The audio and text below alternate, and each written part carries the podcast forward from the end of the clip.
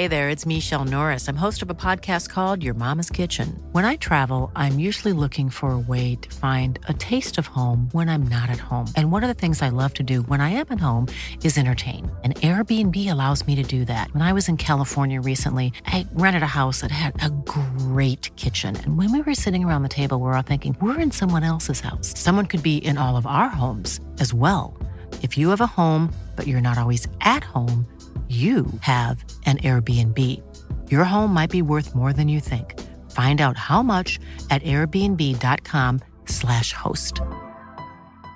Mom deserves the best, and there's no better place to shop for Mother's Day than Whole Foods Market. They're your destination for unbeatable savings, from premium gifts to show-stopping flowers and irresistible desserts. Start by saving 33% with Prime on all body care and candles. Then get a 15-stem bunch of tulips for just $9.99 each with Prime. Round out Mom's menu with festive rosé, irresistible berry chantilly cake, and more special treats. Come celebrate Mother's Day at Whole Foods Market.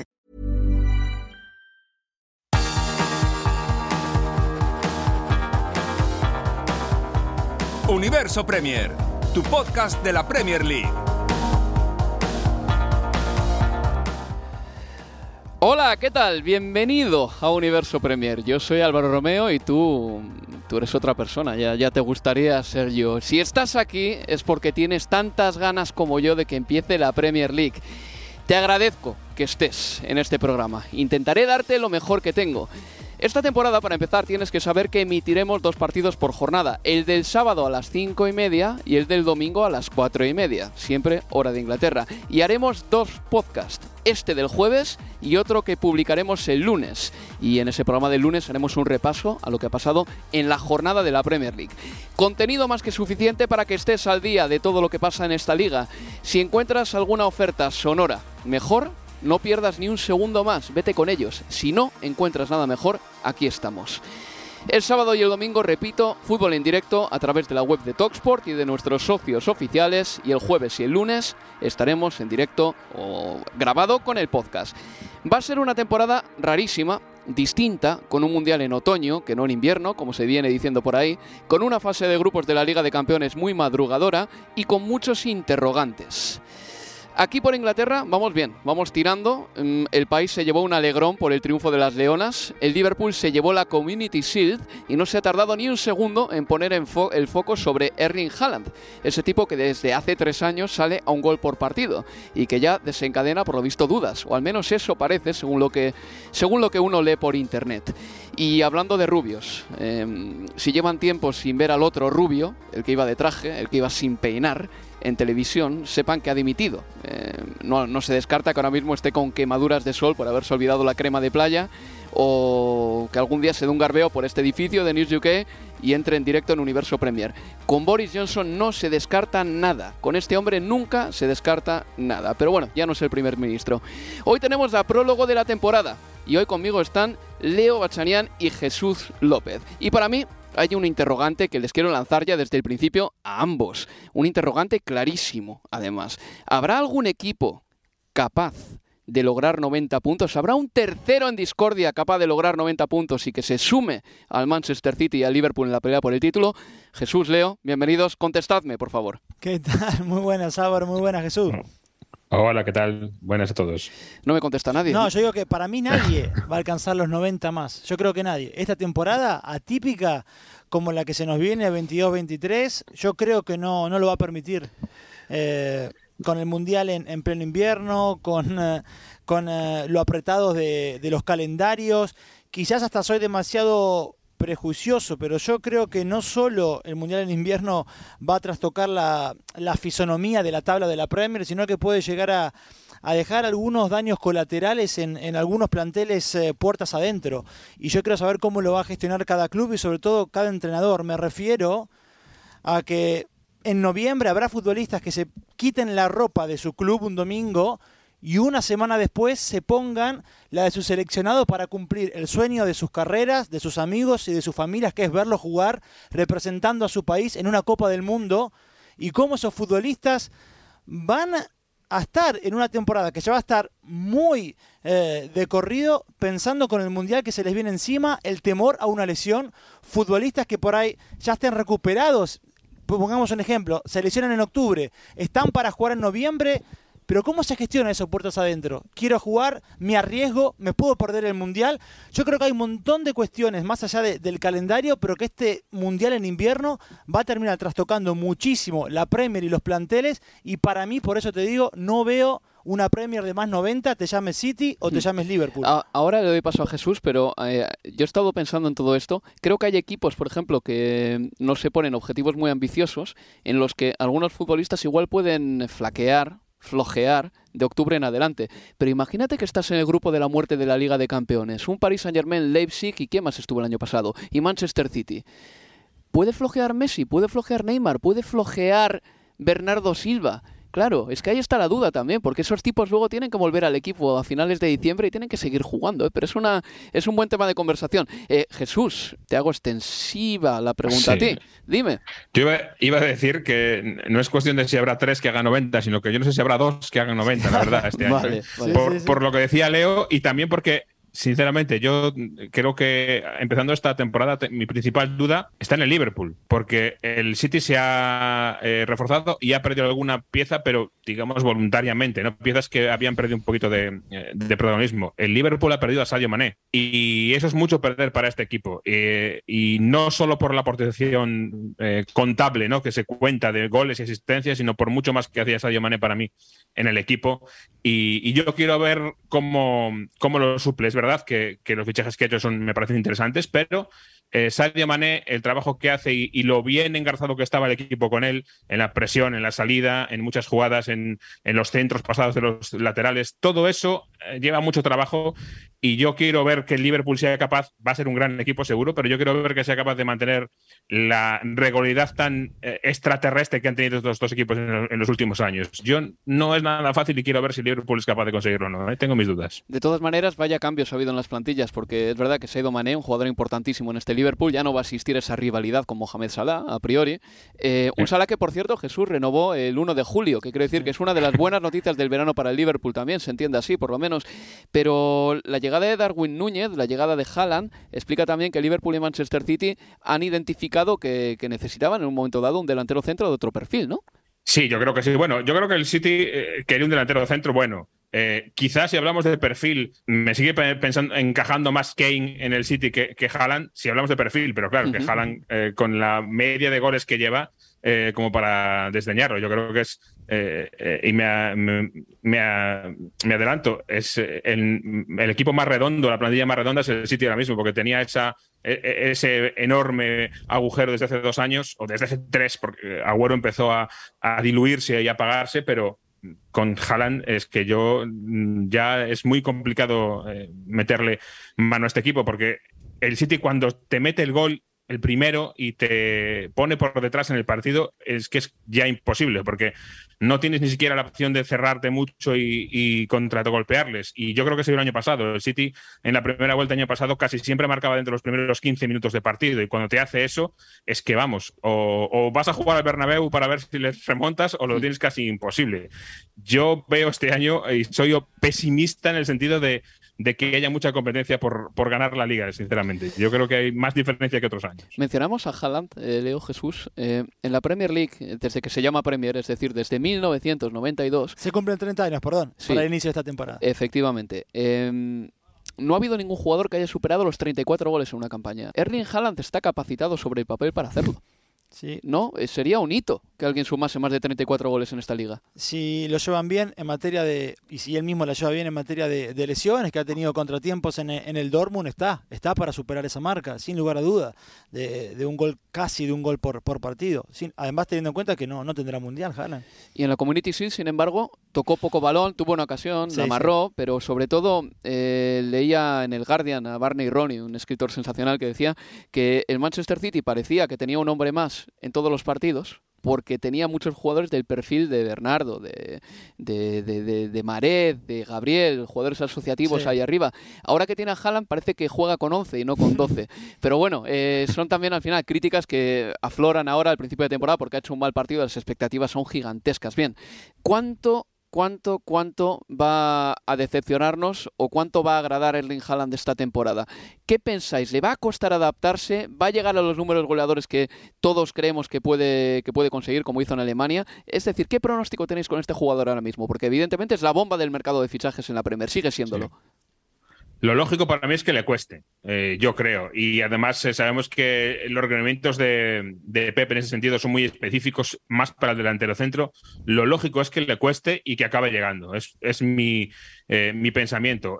en el City y sobre todo en el Liverpool, pero también en el City hemos visto en los últimos años, para mí eh, una tendencia que es que a muchos jugadores les cuesta, les cuesta entrar en el equipo, les cuesta meterse hmm. eh, cuando llegan de nuevos. Le pasó, pues en el Liverpool, eh, el último caso es Thiago Alcántara, por ejemplo. Fíjate cómo terminó la temporada, pero lo que le costó lesiones aparte llegar a ese nivel de integración en, el entramado del equipo. Son equipos muy trabajados desde el punto de vista táctico y no es fácil llegar y, y besar el santo. En ese sentido, hombre, Haaland tiene la ventaja, como decís, que yo creo que va a estar un poquito más desconectado del juego colectivo que otros eh, jugadores y para mí eso sí que es una ventaja, pero eh, Haaland tiene que llegar y puede que si ahora eh, falla dos balones más en la primera jornada ya haya crisis Haaland, pero yo tengo claro que, va a acabar llegando a donde tiene que llegar. ¿Coincides?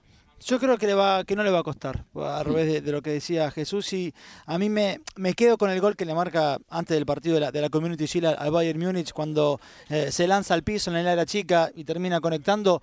Digo, yo creo que de ese tipo de servicios va a tener y muchos, porque el City cuántas veces, muchísimas veces por partido, mete gente llegando desde atrás al área chica con un centro atrás. Bueno, y Jalan, si hay alguien no hay alguien más pillo que él y más rápido y con mucho más reflejos para ir en busca de esos balones en el área chica antes que el defensor para anticipar el primer palo o en el segundo que él. Y yo creo que va a ser en ese sentido no, no, por eso no imagino que, le vaya a costar y lo veo eh, marcando de, entrada y lo de que pasó el domingo en, el King Power es, circunstancial y al final del día, más allá del gol que termina errando, es que el que estaba ahí para el rebote era él. Este, en cualquier otro partido ese, ese disparo ingresa. Bueno, el City le está dando poquito a poco un cambio de, cara a la plantilla. Eh, no es simple maquillaje, sino que en el último año se han ido unos cuantos históricos, eh, como Agüero, por ejemplo. Eh, Ferran Torres se fue, se ha ido Gabriel Jesús, se ha ido Sterling. El único que queda de la primera plantilla que heredó Guardiola de Pellegrini creo que es Kevin De Bruyne para que veamos ya como el Manchester City también. En el tema de dirección deportiva es verdad que es un equipo que hace muchas cosas y en cuanto detecta que, que tiene que doblar una posición o que a un futbolista hay que comprarle un sustituto porque es posible que termine contrato dentro de poco y se quiera ir, bueno, pues ya el Manchester City tiene, por ejemplo, el recambio buscado. Julián Álvarez es otro de los ejemplos eh, más palmarios, creo yo, de todo esto. No sé si llegaron a, o leyeron alguna algún eh, textual, porque la entrevista de Guardiola dio para un medio, para ESPN, pero ESPN en Argentina, hmm. eh, antes de, la final de la, Community Shield, y le preguntaron obviamente por, por Julián Álvarez. Y, y lo pego a lo que hablábamos recién de, de, de y su posible o no rápida adaptación al City y a, la Premier. Y sobre Julián Álvarez, Guardiola dijo, le demoró dos entrenamientos adaptarse al ritmo de lo que es otros compañeros y compañeros de otro nivel y, con otro ritmo, valga la redundancia. Y el otro día, el gol que él termina marcando nace con una recuperación de él. Guardiola hizo una buena comparación de él con Gabriel Jesús en esto de, esas ansias de, presionar alto, la primera línea de presión. Yo creo que, Julián Álvarez va a rendir. No, no, no, no va a estar con números goleadores eh, ni por asomo semejantes a los que, puede, insisto, puede llegar a tener Haaland, pero me parece que es un muy buen fichaje, no solo de futuro, sino también de, presente. Y una cosita más respecto de lo que ha sido eh, el City, eh, los fichajes y cómo cambió desde la llegada de Guardiola hasta hoy. El City hace 4 o 5 años sabíamos que pagaba 60, 70 millones por un lateral. Hmm. Hoy eso ya no lo hace. Y la imagen y la respuesta es que Cucurella. Hoy ya no pago 60 como pagué por Mendy, por Kai Walker. Hoy es 30, ¿no te gusta? Me voy a otro lado. Y sin embargo, Jesús ha ido Zinchenko y que yo recuerde la mejor opción que tiene el Manchester City para el lateral izquierdo es un diestro, como Cancelo. Vamos a ver, es llamativo porque yo creo que contaban con Cucurella eh, en el City y, a lo mejor no contaban con esta resistencia de Brighton y sobre todo no contaban con que otro equipo les diera los 60 millones de euros que, querían. Y para mí eso es una novedad para ellos, que le han ganado una puja ¿no? al City. Eso ya es eh, algo que hacía tiempo que no veíamos y es, decíamos que el City siempre tenía problema de, delanteros, también es tradicional en el City el problema de lateral zurdo y ese parece que se va a ver un poquito eh, agravado. Es verdad que Zinchenko ya este año estaba contando y mucho menos ya el último año para Guardiola, no tenía la misma confianza creo yo que tenía antes, igual que le pasó a Sterling, por ejemplo, que también se ha marchado. Y yo entiendo que por ahí em, viene este movimiento, pero sí que de aquí a final de mercado es probable que, que veamos eh, alguna operación por ahí. Cucurella no va a poder ser para ser, pero algún otro yo creo que sacarán de la chistera porque es verdad que, les hace falta y les abre muchísimo el campo. Un, un Kai Walker por la de izquierda yo creo que para algún partido en el que se le cierra, que no marca en ese gol primero en el City y se le encierra mucho el rival en su casa, eh, es, fundamental abrir el campo. y, no tiene, tiene zurdos como Laporte, como Ake, pero no son laterales, aunque en algún momento han oficiado como tal. Y luego yo Cancelo, que reitero una vez más, es que Guardiola no le hace abrir el campo tanto. Y Zinchenko, Jesús, que fue un jugador que tuvo pues una, vamos a decir, una participación menor la pasada temporada, está en la fotografía del último día contra el Aston Villa varios de los goles también, eh, creo recordar. Así que incluso tener a un zurdo que te abra el campo, como le dio la asistencia a Rodri Zinchenko, Puede ser que le diese pase atrás, oh, pues, sinceramente pero, estaba, en el, estaba en el campo, quiero decir que Guardiola quiso abrir el campo para ganarle una Aston Villa que iba ganando 0-2 y Zinchenko estaba ahí. Estaba qué ahí. Qué maravilloso final de temporada. Eh. apoteósico. El City de vez en cuando te da finales apoteósicos, como el de Mancini también en 2012. Pasamos al Liverpool. A ver, Mm, es un equipo que vive en una paz y una estabilidad y un qué bien estamos juntos eh, tan eh, potente, tan grande, tan amoroso, que celebraron Jesús eh, después de perder la final de la Liga de Campeones, el doblete copero. hay, una, hay una relación muy buena entre los jugadores y Klopp y les tiene encantados Jürgen Klopp, eso está clarísimo, porque perdieron la final de la Champions, la liga la perdieron una semana antes y sin embargo ahí estaban muy contentos de estar donde estaban. Esto también define un poquito este Liverpool, ¿eh? Sí, yo lo decía. en España hubiera, en un club español hubiera ardido el, estadio y la, y, la, y la ciudad deportiva en esa última semana, tras esa última semana, ¿no? Eh, yo creo que es eh, una mentalidad distinta eh, y también lo decía, eh, llevan cuatro, años Guardiola, no cinco ya, y, y Jurgen Klopp eh, en un grande de España, en el Madrid y el Barcelona, no hubieran sobrevivido estos años, porque han tenido por el medio malas rachas, tanto uno como otro. No hubieran sobrevivido en absoluto. Eh, eh, Pep Guardiola y Jurgen Klopp en un grande de España. Y en, Inglaterra no solo sobreviven, sino que están súper valorados y, parece imposible ¿no? pensar en, cualquier tipo de, cese. Y en el Liverpool pasa igual. Eh, yo sigo diciendo lo mismo. Vamos a ver cómo hace Liverpool para mejorar lo de Sadio Mané. Ojalá que lo consiga por el bien de, que todos veamos un espectáculo y porque se siga viendo una, una Premier muy igualada. Pero yo tengo mis dudas.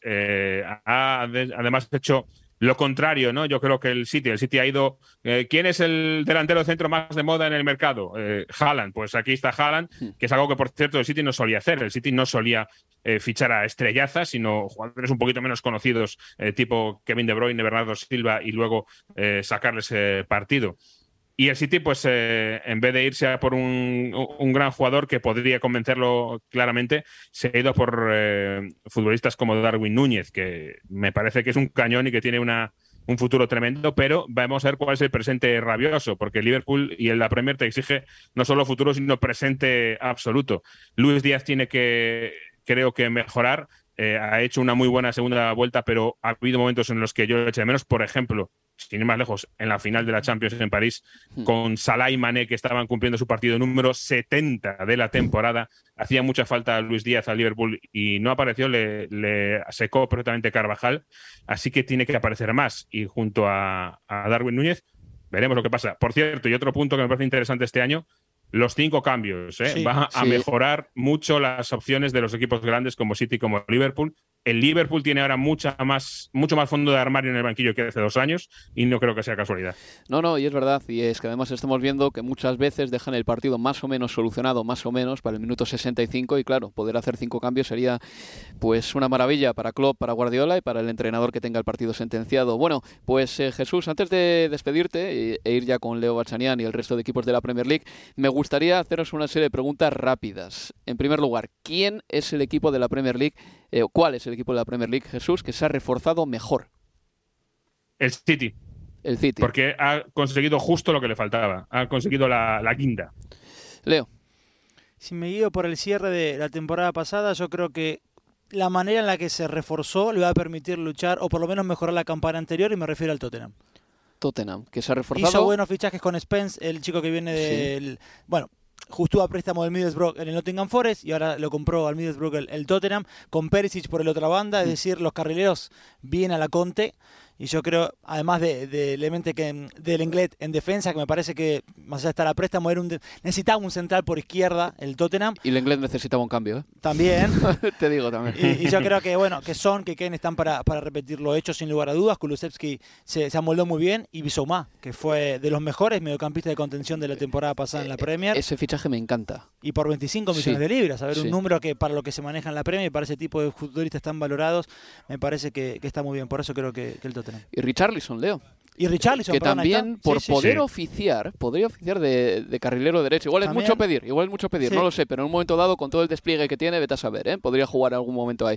Bueno, pues Jesús Y dice sigo Manchester- pensando, perdona, ¿qué pensará Mauricio Pochettino viendo todos los fichajes que le han hecho a Conte en el Tottenham? eh? Es cierto. Que Daniel Levy era su amigo y se iba a jugar con él al golf, pero luego en el mercado no, no se comportaba así de bien. ¿eh? Pero ¿te acuerdas que Conte amenazó con... eh, no con irse, no lo dijo así de manera tan clara, pero Amagó. en febrero hizo un par de amaguitos, ¿eh?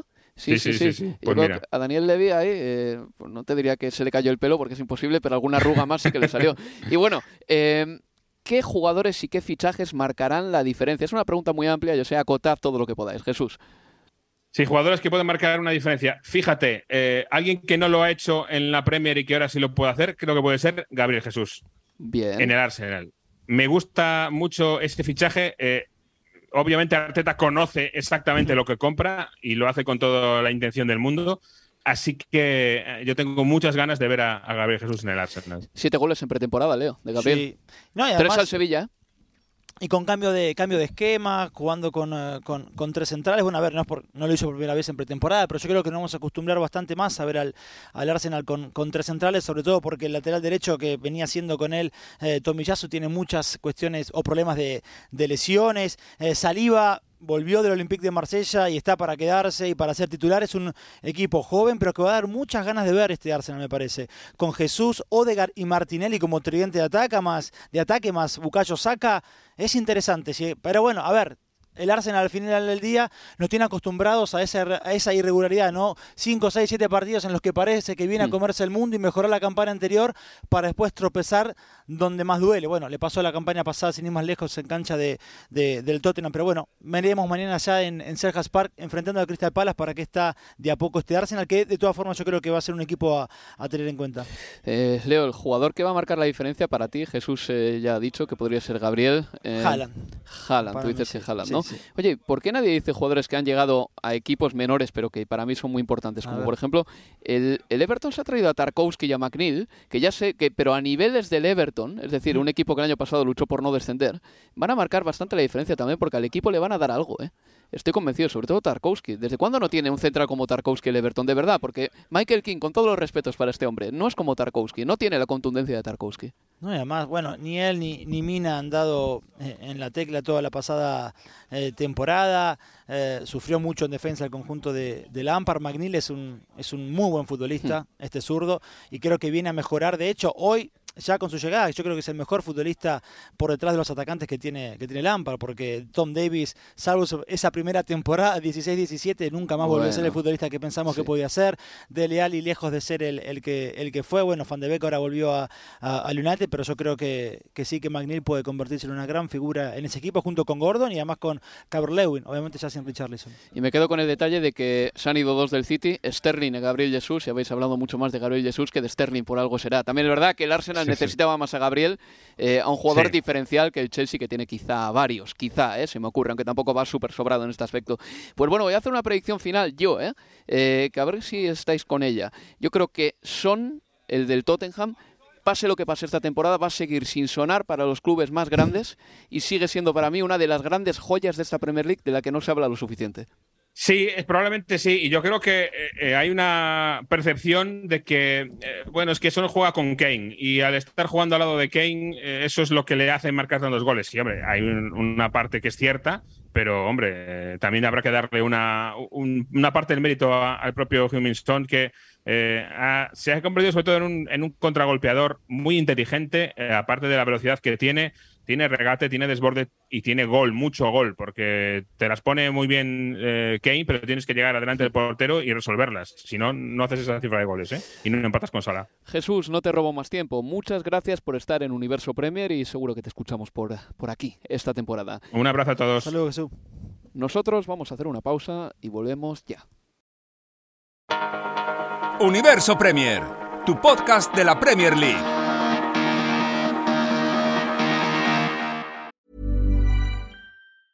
When you're ready to pop the question, the last thing you want to do is second guess the ring. At Bluenile.com, you can design a one of a kind ring with the ease and convenience of shopping online. Choose your diamond and setting. When you find the one, you'll get it delivered right to your door. Go to Bluenile.com and use promo code LISTEN to get $50 off your purchase of $500 or more. That's code LISTEN at Bluenile.com for $50 off your purchase.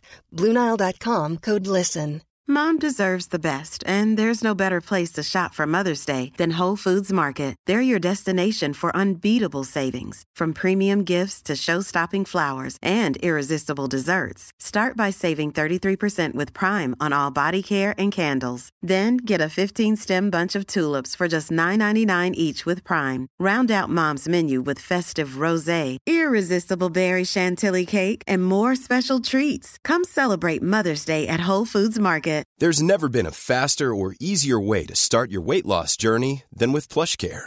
PlushCare accepts most insurance plans and gives you online access to board-certified physicians who can prescribe FDA-approved weight loss medications like Wigovi and Zepbound for those who qualify. Take charge of your health and speak with a board-certified physician about a weight loss plan that's right for you. Get started today at plushcare.com slash weight loss. That's plushcare.com slash weight loss. plushcare.com slash weight loss.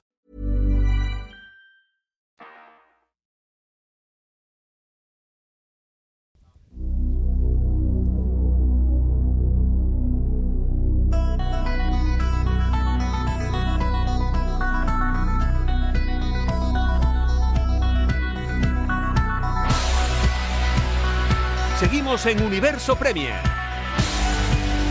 Sí, sí, aquí en Universo Premier, con la voz de un servidor, Álvaro Romeo, y con Leo Bachanian. Antes de meter manos en harina y hablar del resto de clubes de la Premier League, déjenme por favor que les dé una serie de datos, una serie de novedades para esta temporada que pueden encontrar de interés. Para empezar, la campaña empieza este viernes con un Crystal Palace Arsenal en Selhurst Park. Tenemos que recordar que la temporada pasada el Arsenal también debutó fuera de casa contra el Brentford y le cayó la de San Quintín.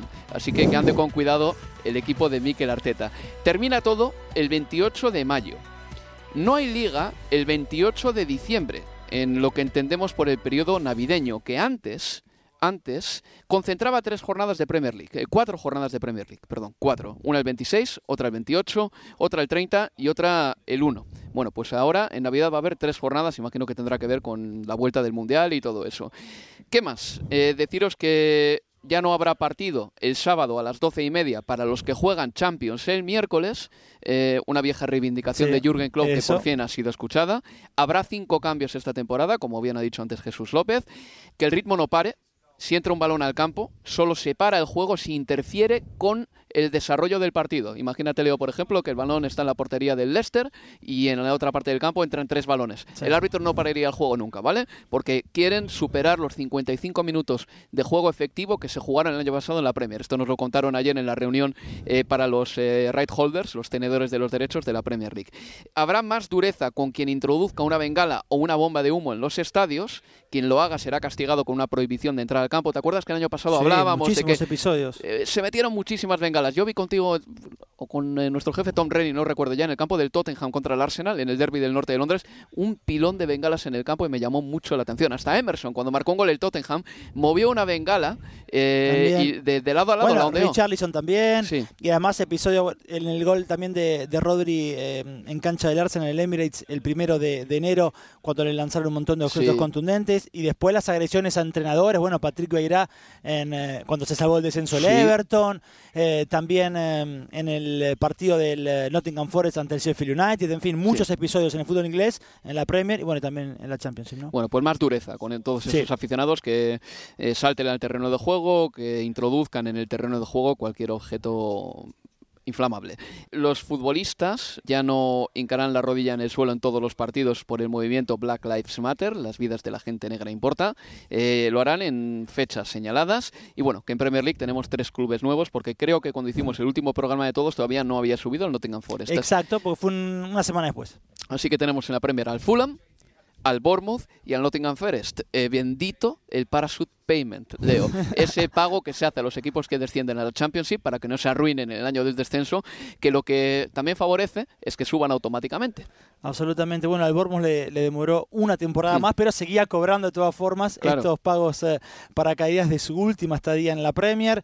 El Fulham viene de ser campeón y de hacer un campañón, sobre todo con Mitrovic, más de 40 goles en la Championship. Veremos si le va mejor esta vez en la Premier de lo que le fue eh, en la anterior eh, oportunidad. Yo creo que sí. También creo que el Fulham está haciendo las cosas con muchísima más tranquilidad que hace algunos años cuando le tocó estar en, en Premier. Y el Nottingham Forest, eh, si bien el entrenador Steve Cooper habló él antes o después del ascenso que iban a citar entre 10 y 12 futbolistas, parece excesivo. Algunos lo comparan con aquella temporada justamente del Fulham, en la que llegó hasta Andre Schurle, campeón del mundo con, con Alemania. Sabemos cómo, cómo le fue. Yo creo que de todas maneras era, era necesario en ese equipo. Obviamente, el fichaje hasta acá estrella del Nottingham Forest es el de Jesse Lingard, que tanto lo quería el West Ham. Bueno, finalmente se queda así, pasa al Nottingham. Y que provoca ese chico una animadversión en redes sociales inexplicable, Leo. Ah, ya sé que evidentemente ha estado en el ojo del huracán siempre, porque ha jugado en el Manchester United y esos jugadores tienen muchísimo más eh, reconocimiento público y también están sujetos a más críticas, a más loas, por otra parte, pero lo de Lingard no lo, no lo, no, lo acierto a comprender. ¿Cómo es un jugador al que se le vilipendie tanto en redes sociales? Un chico que vino a Londres, jugó en el West Ham, jugó muy bien eh, y que tampoco ha dado nunca mayor problema que yo recuerde. Y, no, absolutamente. Y además eh, se ponía en, en, foco o se dijo muchísimo de que finalmente se iba al, al Nottingham Forest por una cantidad de dinero que ayer se conoció que finalmente era menor de la que le ofrecía el, el, West Ham eh, United a, Jesse Lingard. Yo leía también a un periodista, no recuerdo bien de, qué medio gráfico inglés, que también hacía la comparación de cómo se lo, se lo vilipendiaba durante estos días o semanas a Jesse Lingard y no, por ejemplo, a, a Wayne Rooney, ahora entrenador en el Derby. Él ponía en foco cuestiones eh, de racismo del periodismo inglés respecto del trato con Jesse Lingard, a diferencia de otros futbolistas. ¿no? Pasó con Sterling también. Bueno, mm, sin más ¿te acuerdas? Bueno, pues Leo, te voy a hablar de un equipo que el año pasado jugó cuatro horas enteras de fútbol contra el Liverpool y no encajó ningún gol. Te voy a hablar de un equipo que en Liga de Campeones se puso con un 0-3 en el Bernabéu. Se llama Chelsea. No hemos hablado mucho de él pero el Chelsea de Thomas Tuchel ganó la Champions hace unos 14 meses aproximadamente. Em, y puede que este año la sensación que tengamos es que como no ha habido eh, un gran eh, zarandeo a ese proyecto, aparte de la llegada del nuevo dueño, como es un equipo que ha fichado bien, pero seguramente mm, no fichajes de tanto relumbrón como el de Haaland, eh, por ponerte un ejemplo, o los que ha hecho el Tottenham, pues igual le tenemos un poquito fuera del radar. Ha fichado a Sterling, a Koulibaly, se le fueron Rudiger y Christensen, también es verdad. Pero en líneas generales es un equipo que sigue teniendo una plantilla soberbia y que tengo yo la impresión de que puede ser temible, sobre todo a partidos cortos. Hablo del Chelsea y es un conjunto que al fin y al cabo quedó tercero la pasada campaña también. Sí, no sabemos de todas formas a ver qué color va a tener esa, esa plantilla para cuando arranque la Premier o hasta una vez ya comenzada la Premier porque el mercado cierra a fines de, de agosto, porque Aspiricueta y Marcos Alonso sigue estando la posibilidad de que, puedan marcharse, porque Sisech hasta hoy se lo ponía ahora en la, en la órbita de, del Manchester United por, por estar Eric Ten Hag, porque estuvo muy cerca también de, ir a, préstamo al Milan, porque Timo Werner eh, se lo ponía como pieza de cambio prácticamente con cualquier club con el que el Chelsea quisiera hacer algún tipo de, negocio eh, este verano. Yo creo que va a necesitar reforzarse con, con otro central, además de lo de Koulibaly. No olvidemos que eh, Thiago Silva tiene 37 años. Sí, Thiago Silva, Koulibaly. ¿Quién más podría jugar? ¿Chalova? Chalova podría jugar, Ismail Azar se fue a préstamo, entonces yo creo que allí, bueno, por eso la cuestión de, de Wesley Fofana, el joven eh, talento y central de, del Leicester, el francés. Ofrecería una locura al Chelsea, por lo que se está contando, más de 70 millones. Por el momento, el Leicester que no incorpora tampoco tiene necesidad de, o por lo menos dice no tener necesidad de, venderlo. Hmm. Veremos qué, qué, pasa ahí, pero va a necesitar un refuerzo, me parece, eh, en esa zona. Y también va a necesitar, y esto es refuerzo entre comillas, que, futbolistas como, no, no solo Timo Werner, pero eh, Kai Havertz. Ja, Kai Havertz, perdón. Cobra está, Kai, como le llaman algunos narradores. Ahí está. Sí. Kai Havertz tenga finalmente una, una temporada completa a nivel de, de las expectativas que has puestas en él. Más aún cuando Romelu Lukaku ya no forma parte de la mirá, plantilla. bueno, Lukaku Claro. Sí, sí, sí. Inter, digo, Pero quiero decir, el Chelsea nunca ha precisado de un gran Lukaku para ir ganando No, cositas. no, no, Llegó a dos finales el año pasado, la de la FA Cup, la de la Carabao Cup, lo que me hace pensar que es un equipo que está muy hecho para los torneos cortos.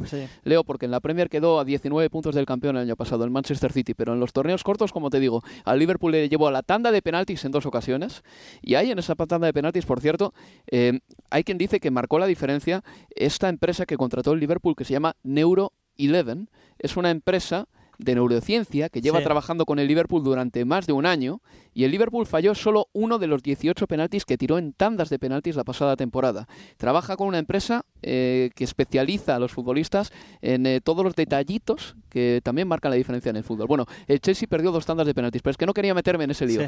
Eh, ¿Le ves al Chelsea capaz de tener una marcha más como para de verdad ponerse en los 83, 85 puntos que le vaticinábamos hace un año? Hoy la verdad es que no. Hoy creo que no. Bueno, no, pues no lo veo y por lo que he visto en pretemporada tampoco. y si pierde a Pilicueta y a Marcos Alonso, que si les pierde sería por poco dinero porque tienen una edad y les quedan pocos Sí. años de contrato, comprar a jugadores de esa calidad es muy caro. Lo estamos viendo ya con un Cucurella que ahora mismo costaría alrededor de 65 millones de euros. Eh, depende de lo que Todd Boehly quiera gastarse, pero también tiene que, evidentemente, respetar las reglas del juego limpio financiero. Absolutamente, absolutamente. Pero me, sería, me parecería un exceso también por ese dinero por, eh, por Cucurella.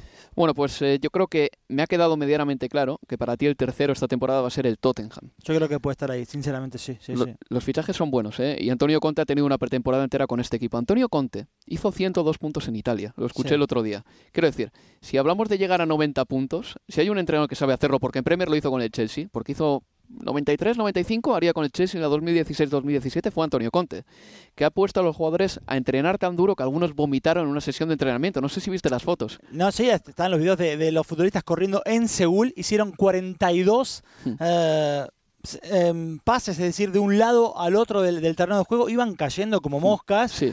eh, y, y exacto, además, entre el calor y la humedad que había esa noche en, en Seúl, tremendo.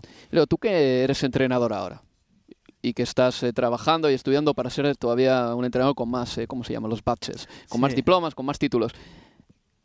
¿Qué beneficio deportivo tiene hacer vomitar a un futbolista? Porque habrá entrenadores con un poco menos de manos duras que dirán, pero esto no vale para nada.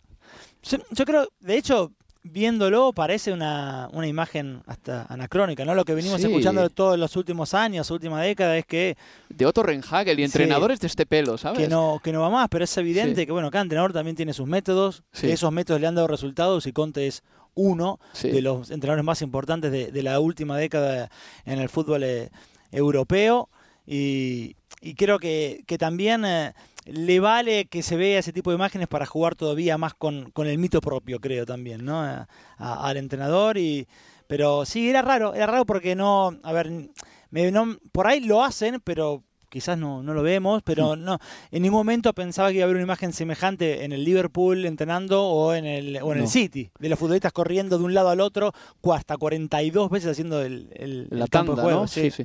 Eh, o sea, son 42 por 50, más o menos, son dos kilómetros y pico, ¿eh? Es una locura. Y cada vez más rápido. Sería el test, el test de Kurs-Nevet, imagino, o el de Cooper, alguno de estos. Pues no sé, ya veremos eh, cómo lo hace el Tottenham, que el año pasado con Conte, por cierto, sacó 8 puntos ante el Liverpool y el Manchester City. Quiero decir que el año pasado, cuando llegó Conte, fue el tercer equipo que más puntos sacó, eso ya lo sabíamos, que sacó 8 puntos entre estos dos equipos. Sí. Y la duda para mí es, una vez más, si este Tottenham estará para partidos señalados o si estará para una liga entera al máximo nivel. Diríase que con Kane y con Son eso es posible. No, es que, a ver, y yo cuando te digo que para mí, ¿por qué el Tottenham está? Para superar lo hecho la temporada pasada. La temporada pasada terminó en el cuarto lugar y yo creo Sí. que en esta puede estar en el podio sin lugar a duda. Sobre todo también porque, insisto con lo que marcaba al comienzo y que Jesús también eh, decía, porque no veo al Liverpool y al City en esta temporada típica de Mundial en invierno haciendo 90 o más. Hmm. Entonces eso genera también que los que están por detrás puedan acercarse o soñar con acercarse todavía un poquito más a estos equipos. Quizás más por lo que no van a poder hacer Liverpool y el City que por lo que puedan generarse ellos mismos. Mira, pero añado a esto que acabas de decir.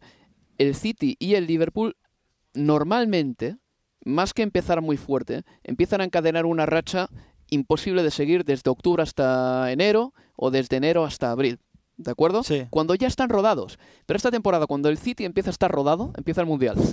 Y luego en enero tiene que rodarse otra vez, porque va a estar sin entrenarse una temporada. Entonces eso puede cortar el rollo a un equipo, por ejemplo, como el City, que ha cimentado sus alirones en los últimos años en eh, rachas de 14, 13, 18 victorias consecutivas. El Mundial puede cortarle el rollo al Manchester City. Pero no tengo. A ver, y además, el City, como el Liverpool, como el pro- también le va a pasar igual a- al Tottenham, pero digo, City o Liverpool van a tener futbolistas en semifinales del Mundial. La Premier, o sea, el Mundial termina el 18 de diciembre y la Premier juega en Boxing Day. 26. ¿Vos creés que alguno de los futbolistas que llega a semifinales, es decir, en la última semana del Mundial, y van a jugar tercer y cuarto puesto, un día antes de la final del Mundial, va a estar presente para jugar el Boxing Day? De ninguna manera. No hay manera que ningún futbolista que juegue el 18, esa semana, de la última semana del Mundial, diga presente con su club el 26 de diciembre. Para mí no hay manera. O sea, si Grilis gana el Mundial, no va a estar apto el día 26 para Yo jugar. no- Precisamente Grilis. No sé si lo viste en las ce- eh, celebraciones del City. Ah, bueno, con su botellita ahí en el Sí. escenario. Sí, nada, pero a ver, pero a ver, hasta, a ver, Inglaterra que tiene una gran selección y que puede soñar con levantar el título en Qatar. ¿Alguno cree que si Inglaterra le toca ser campeón del mundo, los futbolistas van a volver y a la, a la semana van a jugar en sus clubes, teniendo en cuenta que van a tener que regresar de Qatar, que van a haber festejos en el país Claro. y un montón de cuestiones? O que, a ver, no sé, eh, un futbolista. Un futbolista brasileño del, eh, del City, del Emerson Liverpool, Royal, Tottenham. Sale ejemplo. campeón Brasil. Gabriel va a volver Arsenal, para, vol- sí. para, para jugar acá en Inglaterra y no va a ir a su país a festejar con su gente, con, no, con sus compañeros. Claro. No hay manera. No, no, por eso yo le digo, trastoca muchísimo el Mundial en invierno, es un incógnita. otoño. Otoño. Bueno, es en empieza en otoño. otoño, es verdad. Eh, Lo estoy, lo estoy peleando siempre. Es en otoño el mundial, no es Ni en invierno. siquiera termina en invierno, No, porque no, sigue no. siendo otoño, es verdad. Es Lo, verdad. eh, lo pelearé siempre. No hemos hablado de Cristiano Ronaldo. Uy, Que ¿De Cristiano Ronaldo, que mm, se dice que se fue antes de la No, conclusión del partido fue, contra el Rayo Vallecano. fue Sí, y- Ten Hag ya reaccionó al respecto, Sí. dijo que era inaceptable. Eh, un Cristiano Ronaldo que se ha estado tratando de vender al mejor postor este verano con un George. Méndez eh, que ha querido moverlo un poquito por el mercado también. Es en- el no jugar la Liga de Campeones.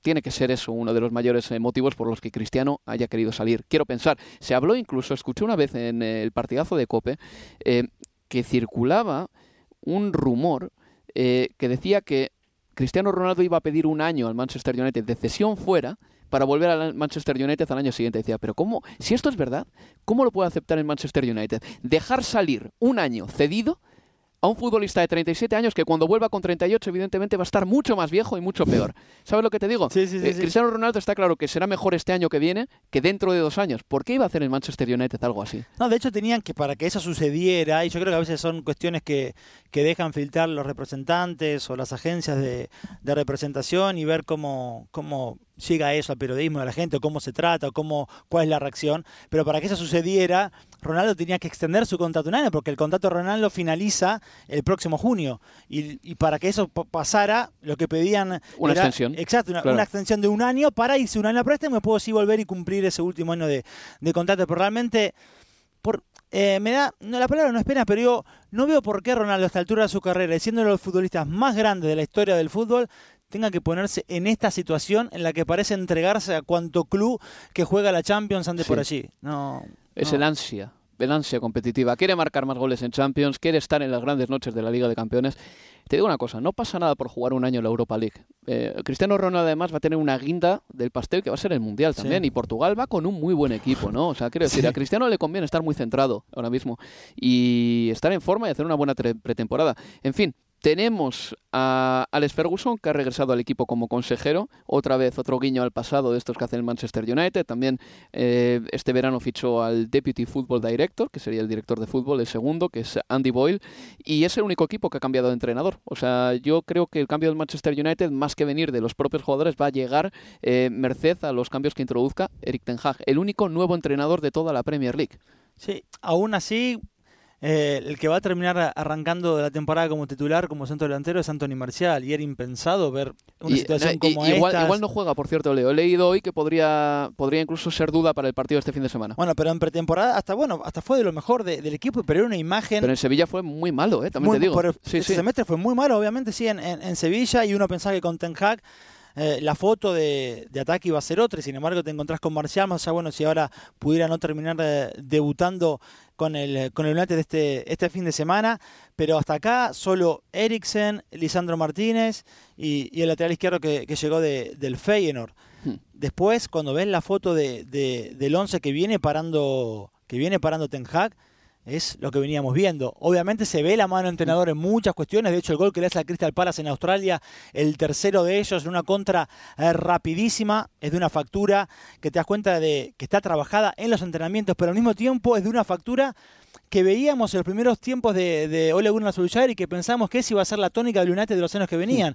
Esa temporada en la que el propio Marcial y Rashford marcaron 22 goles cada uno, ese United que se recluía en su terreno y salía rápido a la contra, bueno, de ese tipo de factura fue el gol que marcó ante el Crystal Palace el conjunto de, Ten Hag. Yo creo que lo de Lisandro Martínez tiene que ver con, con la filosofía del entrenador me cuesta ver así a, a, Maguire, por lo menos como segundo central, quizás juegue como primer central. Barán y Lisandro en principio deberían serlo. Debiera, sí, veremos Barán cómo lleva la cuestión de, las lesiones. Yo creo que si no llega De Jong, vamos a ver muchas veces mm. a Lisandro Martínez en la mitad de la cancha, porque el tándem Freddy McTominay, mm.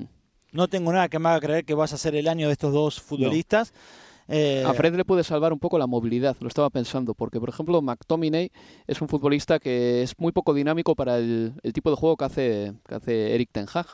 Me parece en cambio que Fred por lo menos se mueve más, es verdad que no tiene muy buen toque. Y bueno, esto lo enlazo con el tema de Paul Pogba, que se ha ido del Manchester United, pero a la vez igual le hace hasta un favor al Manchester United, porque a Pogba no le veo yo por la labor de meterse a jugar en un equipo que quiere tocar de primeras muy rápido. A Pogba le gusta sobar la pelota y con, Ten Hag, con normalmente no haces ese tipo de... Eh, no tienes la pelota tanto tiempo en tu poder.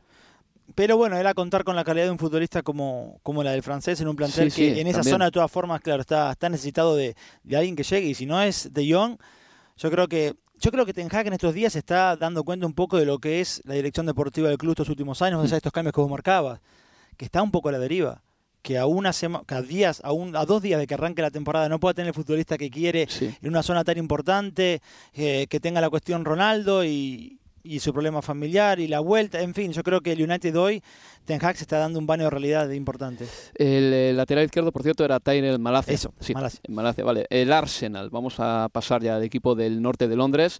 Por cierto, ¿has visto las imágenes de Arteta poniendo el You'll Never Walk Alone a los jugadores del Arsenal en el campo de entrenamiento de Colney para prepararles para Anfield? Sí, igual hay que decir que te perdieron el partido porque...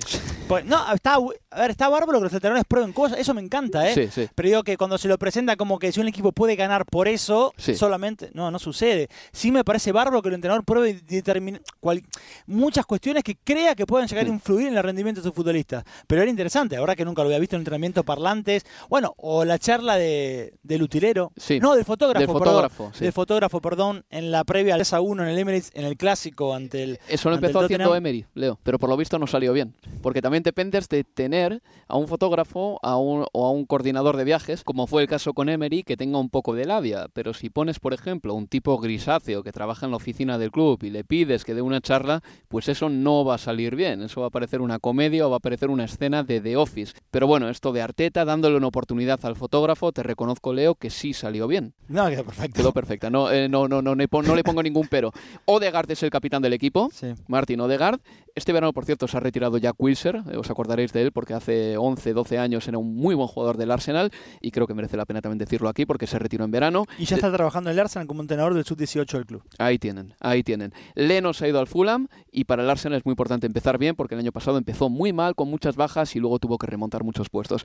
West Ham United ha fichado a Siamaka, el delantero italiano, y yo creo que la mayor victoria para ellos es quedarse con Declan Rice. Yo no sé si estás de acuerdo con eso, ¿no? Imagino que sí. Y luego, bueno, hay un grupo de equipos por ahí que poco a poco han hecho los deberes. El Newcastle United tampoco ha roto el mercado todavía. No, no como creíamos, no. El Aston Villa, aparte de Coutinho, que ya lo fichó, tiene a Diego Carlos. ahora. En el Leicester City se va Casper Schmeichel, Leo. Después de 11 años. Hmm. Leyenda. Eh, una leyenda absoluta. Se va campeón de, Premier, campeón de, de, FA Cup, en fin. Será siempre venerado cada vez que le toque regresar al Leicester. En el Crystal Palace sigue Patrick Vieira, pocos cambios ahí también. Brighton Anjo Albion es un equipo que se demuestra que tiene mm, personalidad para decir que no a cualquier oferta que le llega, está pasando con Cucurella, así que bien por ellos. En el Brentford decir que aparte de que se ha ido Eriksen al Manchester United, el equipo vestirá la misma equipación que la pasada campaña, esto es una novedad, esto es algo que hace el Brentford, eh, no lo hace nadie más, y que el estadio se va a llamar esta temporada esta temporada y los próximos 10 años el G-Tech Community Stadium. Y estrenará este nombre ante el Manchester United la semana que viene. En el Southampton sigue Ralph Hasenhutel, en el Everton muy pocas novedades, se ha lesionado Calvert Lewin antes de empezar la temporada, se ha traído a Tarkowski y a McNeil, dos jugadores del Burley, que tiene gracia porque el Burley y el Leeds elevaron una queja formal a la Premier League antes de que concluyese la temporada pasada, porque el Everton había dado pérdidas de 371 millones entre 2019 y 2022. Y taca, el Everton compra a McNeil y a Tarkowski. En fin, en el Leeds sigue Jesse March, se fue Rafinha, ha llegado Mark Roca, Sinisterra, que me parece un jugador muy interesante. En el Bournemouth de Scott Parker, pues esperamos que sea un equipo tan entretenido como lo fue en su día con... Eh, ayúdame Leo, el entrenador de Newcastle, que no me sale ahora, Eddie Howe. Eddie Howe. Eddie Howe. En el Fulham sigue el entrenador Marco Silva, increíble, eh, uno de esos entrenadores que dura poco en los equipos, y veremos qué tal lo hace el Nottingham de Steve Cooper. Eh, despejaremos muchas incógnitas este fin de semana. Esto ha sido todo por nuestra parte. Este fin de semana arrancamos con el Everton Chelsea el sábado. Leo, ahí te escucho. Un placer, que seguís el sábado. Y nada, cuídense, amigos. Este ha sido el primer universo premio de la temporada. Abróchense el cinturón porque nos quedan unos 80 por ir por hacer. Adiós, adiós, adiós.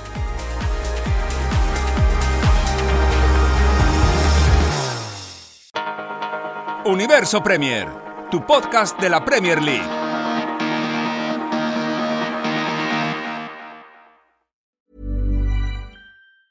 A lot can happen in three years, like a chatbot may be your new best friend. But what won't change? Needing health insurance. United Healthcare Tri Term Medical Plans, underwritten by Golden Rule Insurance Company, offer flexible, budget friendly coverage that lasts nearly three years in some states. Learn more at uh1.com. Mom deserves the best, and there's no better place to shop for Mother's Day than Whole Foods Market. They're your destination for unbeatable savings, from premium gifts to show-stopping flowers and irresistible desserts. Start by saving 33% with Prime on all body care and candles. Then get a 15-stem bunch of tulips for just $9.99 each with Prime. Round out Mom's menu with festive rosé, irresistible berry chantilly cake, and more special treats. Come celebrate Mother's Day at Whole Foods Market.